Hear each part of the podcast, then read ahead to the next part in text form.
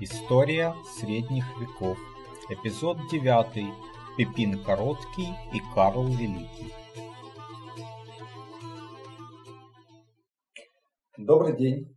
Меня зовут Валентин Хохлов, и мы продолжаем цикл передач об истории средних веков. А, три выпуска назад мы закончили тем, что на ассамблее франков Пипин Короткий, майордом королевства, при поддержке папы Захария был избран королем, а последний король из династии мировингов был низложен. Это было в ноябре 752 года.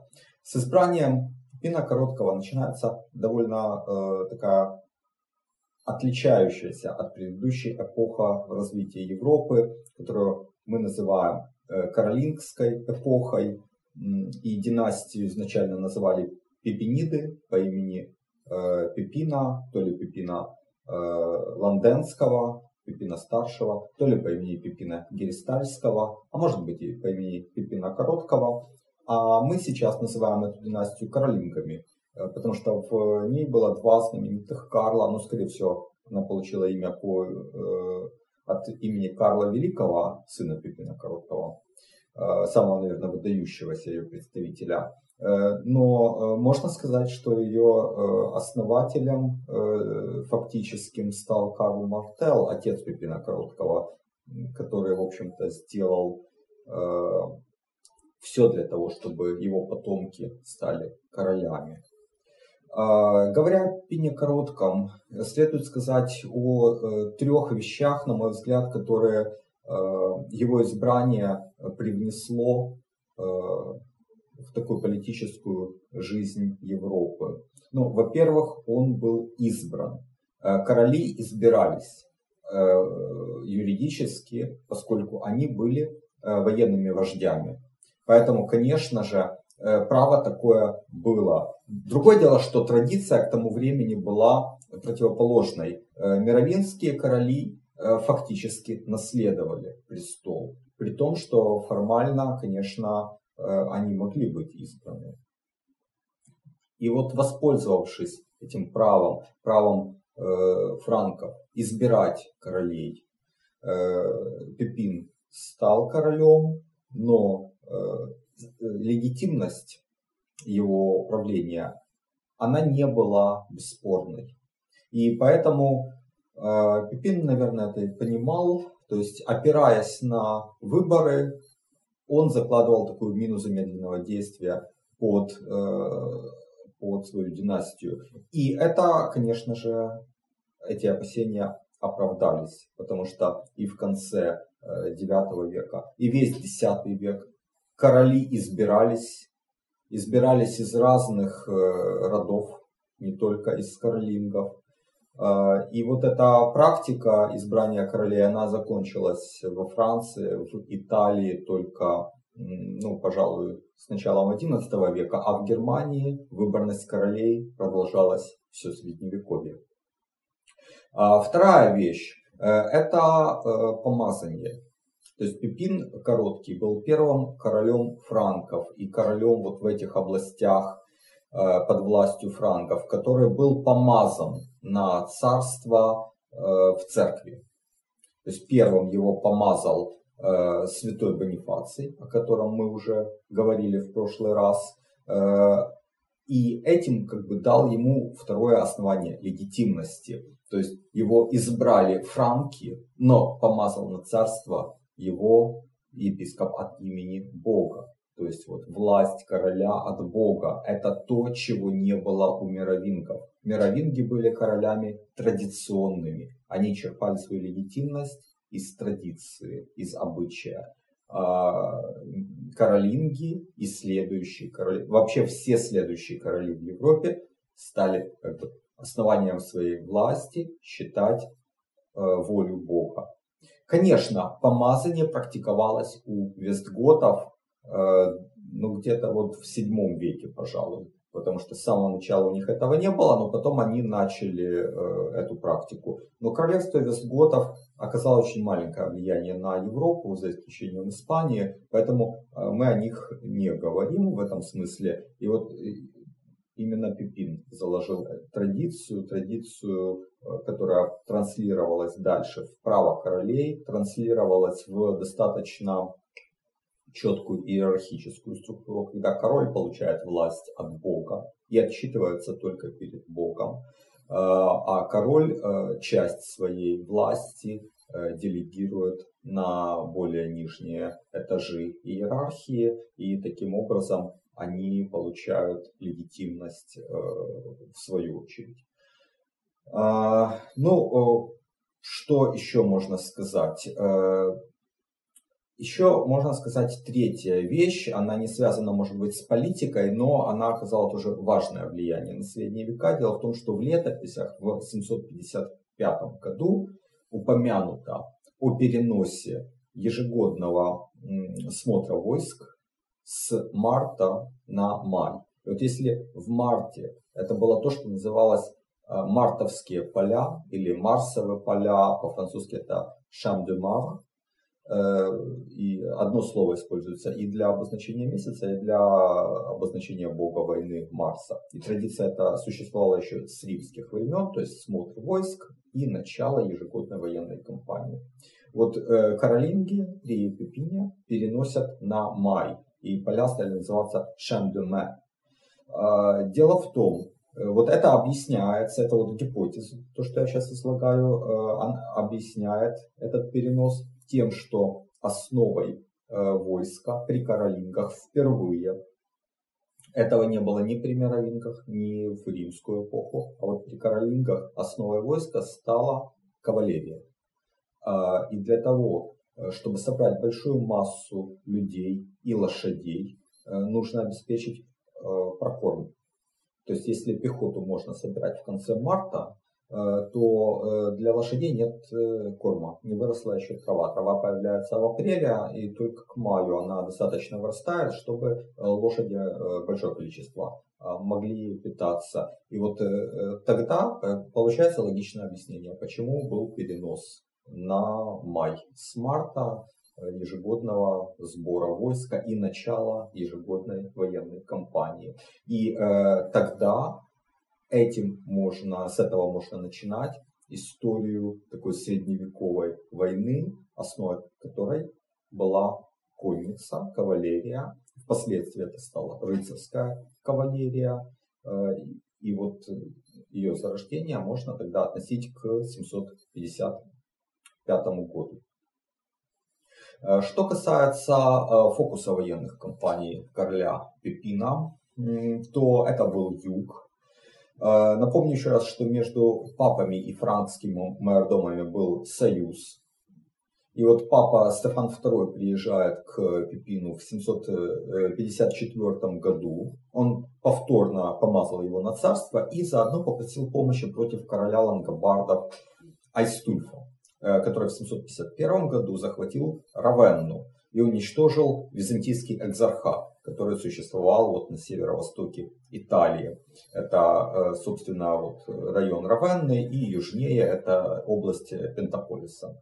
Э, франки вторглись в Италию, принудили Айстульфа уступить эти территории Пипину. А Пипин, в свою очередь, э, уступил их папе. Это называется Пипинов дар. То есть эта территория отошла под непосредственную власть Папы Римского.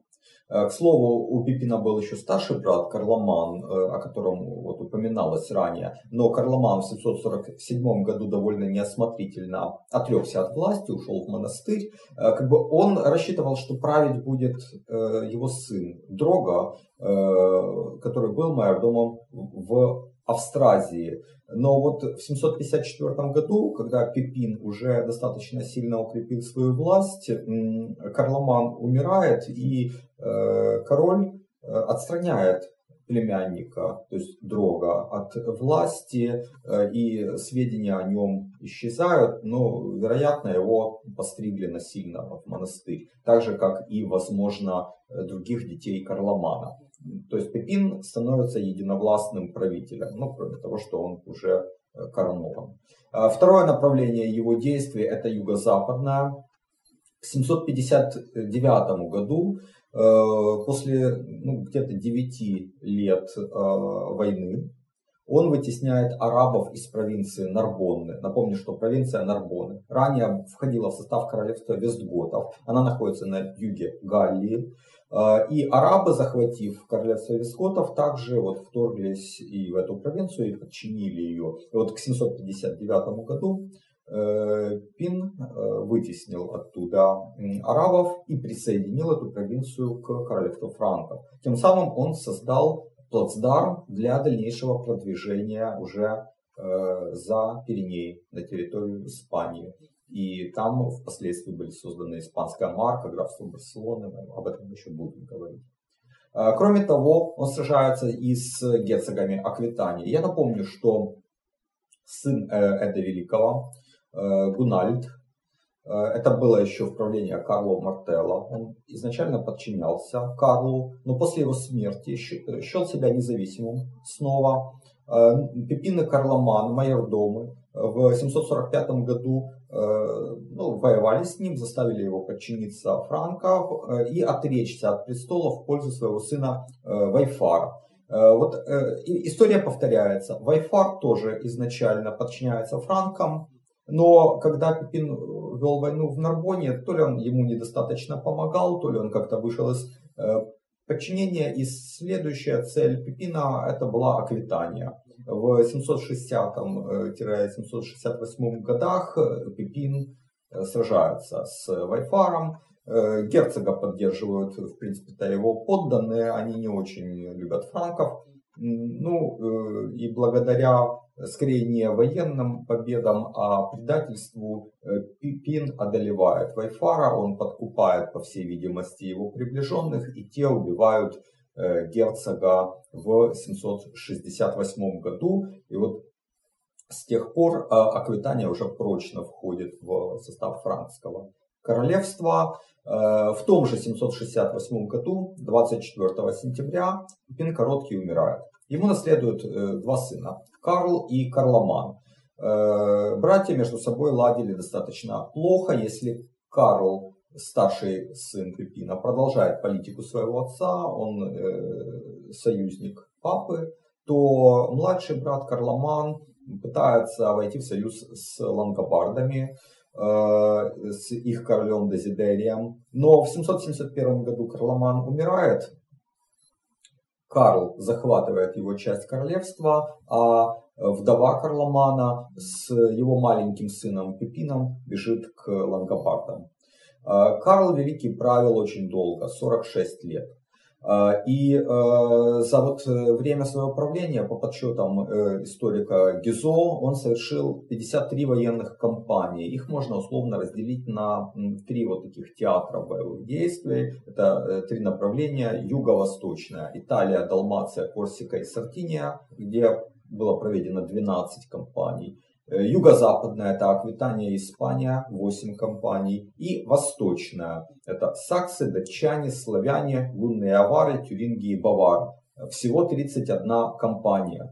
Э, то есть военные кампании Карла Великого это то, что в э, учебниках, в книгах довольно неплохо освещено, поэтому много времени об этом мы говорить не будем.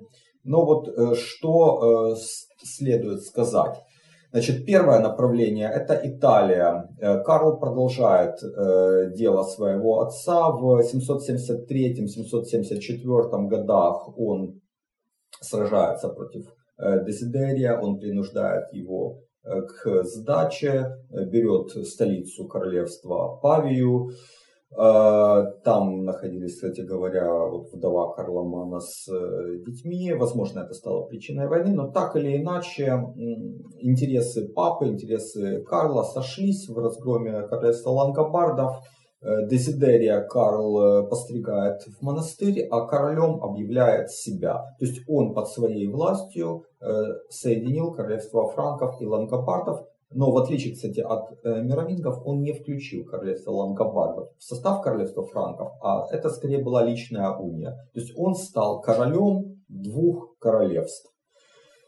Э, значит, э, дальше. В 776 году он э, громит лангобардских герцогов Фриули и Спалета. И вот эти герцогства были тоже включены в королевство Карла. А южная часть, южное герцогство, это герцогство Беневента, оно сохранило свою независимость, хотя там тоже были определенные э, войны, походы против них, но так они никогда в состав империи Карла Великого и дальнейших э, государств, возникших на ее территории, не входили. Э, значит, у Карла от второй жены начинают рождаться сыновья в конце, в середине 70-х годов того века. И вот э, э, в 781 году он провозглашает второго из своих сыновей, Пипина, королем Италии. А в следующем году третьего сына, Людовика, королем Аквитании. Заметьте, кстати говоря, что Пипин не стал королем лангобардов, он стал королем Италии. То есть королевства уже начали э, называться не э, по племенному э, принципу, как это было раньше, а по географическому. Это тоже такое нововведение. Конечно, и Пипин, и Людовик, которые были очень маленькие, там было ну, от 3 до 5 лет, по-моему, они не были самостоятельными правителями, они просто носили этот титул. Администрация в королевстве была одна, она подчинялась э, Карлу. Э, но э, Карл э, имел под своей властью уже настолько обширные земли и настолько разнородные, куда входили и галоримляне, и э, бургунды, и франки, и алеманы, и тюринги, и лангобарды, и италийские племена, э, что, по сути дела, его э, страна стала не королевством, а империей. И вот э, форма была приведена в соответствие с содержанием в 800 году. На Рождество 800 года папа Лев III в Риме короновал Карла Великого как императора. Причем надо отметить, в отличие от многих источников, которые называют Карла императором Запада, коронован он был римским императором. А, дело в том, что формально э, римские императоры, они сохранились после э, падения Западной Римской империи в Константинополе. То есть э, византийские императоры были императорами римскими.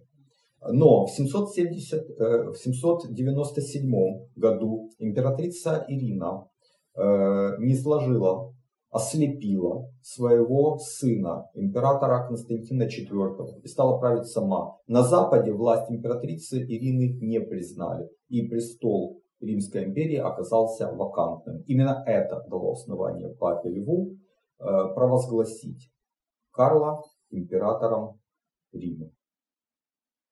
Э, и с этого начинается история империи уже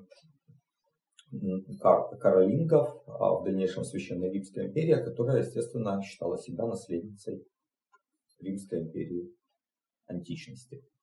А второе направление походов Карла это юго-западное. Оно нам известно по такому знаменитейшему памятнику высокого средневековья, как Э, песня Ирландия. Я очень хорошо помню начало, потому что где-то вот там лет 30 назад учил на урок э, литературы, как вот стихотворение по выбору.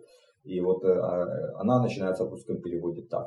Король наш Карл, великий император, провоевав 7 лет в стране испанской, весь этот горный край до моря занял, взял приступом все города и замки, поверх их стены и разрушил башни, не сдали только Сарагосу, Мавры. Э, под страной э, испанской имеется, по всей видимости, в виду не Испания, как мы ее сейчас понимаем, а испанская марка того времени. То есть это самый э, север провинции Арагон и ну, Каталония, север провинции Каталония.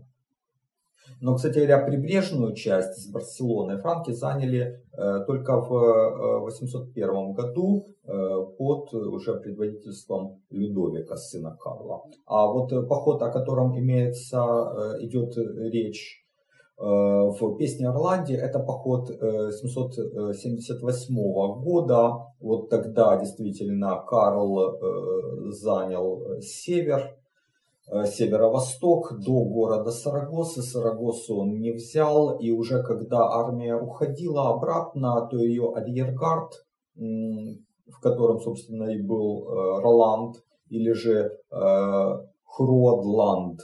Это марк граф бретонской марки вот э, этот арьергард попал в засаду. И даже, э, судя по всему, эту засаду организовали не арабы, а баски. Потому что вот э, эти горные земли, это была территория э, Гасконии или Васконии, то есть страна басков. Э, в отместку за это вот Гизо пишет, что Карл повесил герцога Аквитании, он же герцог Гасконии, Лупа или Лупуса или Лопеса. Возможно, вот он был сыном убитого по, в, в ходе войны с Пипином Коротким герцога Вайфара. Третье направление, которое, судя по числу компаний, было главным, это восточное направление. К началу правления Карла Великого Э, франки уже покорили альманов, тюрингов, э, фактически уже бавары были под их властью. И единственным таким э, большим союзом племен германских, которые не покорились еще франкам, были саксы или же саксоны. Они жили севернее тюрингов, Э, завоевание их, э, как и прочих германских племен, шло поэтапно. Э, то есть они то покорялись франкам вроде бы, то там выходили из подчинения. Франки, захватывая их земли, крестили местное население. Когда они уходили, то возрождалось язычество. Ну и вот эта вот э, такая карусель, она продолжалась довольно долго. Вот самым сильным э, из королей саксов был Виттикинд, э, женатый на сестре датского короля. И в 778 году саксы под его руководством напали на франков, они дошли до Рейна, возможно, когда как раз Карл уходил в Испанию. Э, хотя за год до этого, в 777 году, Карл в э, Падеборне собрал большую ассамблею, э, на которой многие вожди саксов выразили свою покорность. В 782 году саксы разбили второстепенную армию франков, и это было на берегах Везера. Карл в ответ в том же году пошел на них с основными силами, в октябре их разбил, то есть разбил саксов, и обезглавил четыре с половиной тысячи пленников. Наконец, в 785 году Витикинд покорился Карлу, присягнул ему на верность, получил титул герцога Саксонии. И вот Гизо пишет, что он сохранял лояльность уже дальше. А, возможно, потомком э, Витикинда по женской линии был Генрих Птицлов, э, первый король Германии из саксонской династии. Таким образом, Карл завершил покорение Э, всех германских племен. Э, граница его королевства на востоке стала Эльба, а за Эльбой уже были земли палапских славян. Э, против них Карл тоже совершал походы, но их он не включил в состав своей империи. Покорение славянских земель произошло уже намного позже при следующих династиях. Вот от второй жены у Карла было три сына. Карл Юный, Пипин и Людовик. Вот два младших имели титулы, соответственно, короля Италии и короля Аквитании, э, а э, Карл Юный должен был унаследовать э, основную часть французского королевства, Нейстрию, Австразию, Бургундию, также Саксонию и Тюрингию. Однако и Карл Юный, и Пипин умерли еще при жизни отца, соответственно, в 811 и 810 годах. И в 813 году уже э, старый император короновал третьего сына Людовика как э, императора и короля франков. А в начале следующего года, 28 января 714 года, Карл Великий умирает в столице своей империи в Ахене. Вообще, Ахен очень интересный город. Это самый западный город нынешней Германии. Он находится на границе Э, Германии, Бельгии и Нидерландов. Э, Карл сделал его столицей, по всей видимости, потому что он находился в сердце э, исконных владений каролингов. Из достопримечательностей вот, современного Ахена можно выделить собор, в котором сохранилась капелла времен Карла Великого, одна из самых знаменитых капелл э, в Европе. Э, и также башня ратуши. Это единственное строение, единственная часть строения бывшего королевского дворца времен Карла Великого. При Карле Великом возникло такое интересное территориальное образование, как Марка, от латинского «марго» – край. Маркой называли пограничные графства, самые важные, находящиеся на стратегических направлениях. Их возглавляли марк-графы э, или же маркизы, и они по рангу считались выше обычных графов. Э, зачастую марки назывались по имени сопредельных народов или государств, против которых э, как бы, они находились, угрозу со стороны которых они должны были ну, предотвращать. Вот бретонская марка, во главе которой стоял Роланд, против Британии, против бритов. Э, испанская марка на границе с Испанией против арабов. Э, датская марка против датчан. Нынешняя Австрия – это восточная марка. Она возникла не при Карле, она возникла позже, в 976 году, и она была предназначена для защиты от венгров. Карл Великий сделал важнейший вклад в централизацию империи и систематизацию ее законодательства. Основой его законотворчества являлись капитулы. Э, это небольшие законодательные акты или же постановления, то, что сейчас, можно сказать, статьи законов или параграфы кодексов. Они регулировали э, какую-то конкретную сферу жизни. А, а капитулы э, объединялись в капитулярии это сборники, капитул, э, вот они по объему, как нынешние законы, может быть даже меньше, но по сути они скорее напоминают кодексы. Однако, в отличие от кодексов нынешних, которые э, объединяют э, акты по темам, капитулярии, скорее всего, ну, вот как следует из исследования ГИЗО, составлялись хронологически. И вот э, ГИСО выделяет 65 капитуляриев Карла Великого, э, и в большинство из них входили капитулы, посвященные нескольким разным сферам э, права, например, уголовное, административное и каноническое право. В 65 капитуляриях содержится 1151 капитула. То есть законотворческий процесс был достаточно плодотворным. Из них 88 это нравственные предписания. Вот я сейчас процитирую два из них. Надо быть гостеприимным. Или старательно избегайте коварства, незаконных браков и лжесвидетельства. Вот это такие капитулы. 700, э, э, прошу прощения, 317 это политика административное законодательство, 149 уголовное законодательство, причем это в основном повторение норм э, варварских правд. 120 гражданское законодательство определяло степень родства, порядок наследования и тому подобное. 89 это религиозное законодательство, ну, капитулы такого рода. Да почитать лжемучеников и память сомнительных святых или Проповеди надо всегда говорить так, чтобы их понимал простой народ. И отдельно от этого еще 305 каноническое право. Это вот э, та часть права, которая регулирует отношения внутри церкви как института. Э, также э, 73 это хозяйственные распоряжения по управлению королевским имуществом. К ним относится знаменитый капитулярий де Виллис, описывающий управление виллой, то есть хозяйством в ней. И 14 это распоряжение по отдельным случаям. О том, как принимались эти капитулярии, есть сведения из вторых рук. Э, аббат э, Адальгард, современник Карла Великого, написал трактат об устроении дворца «De Ordine Palatii».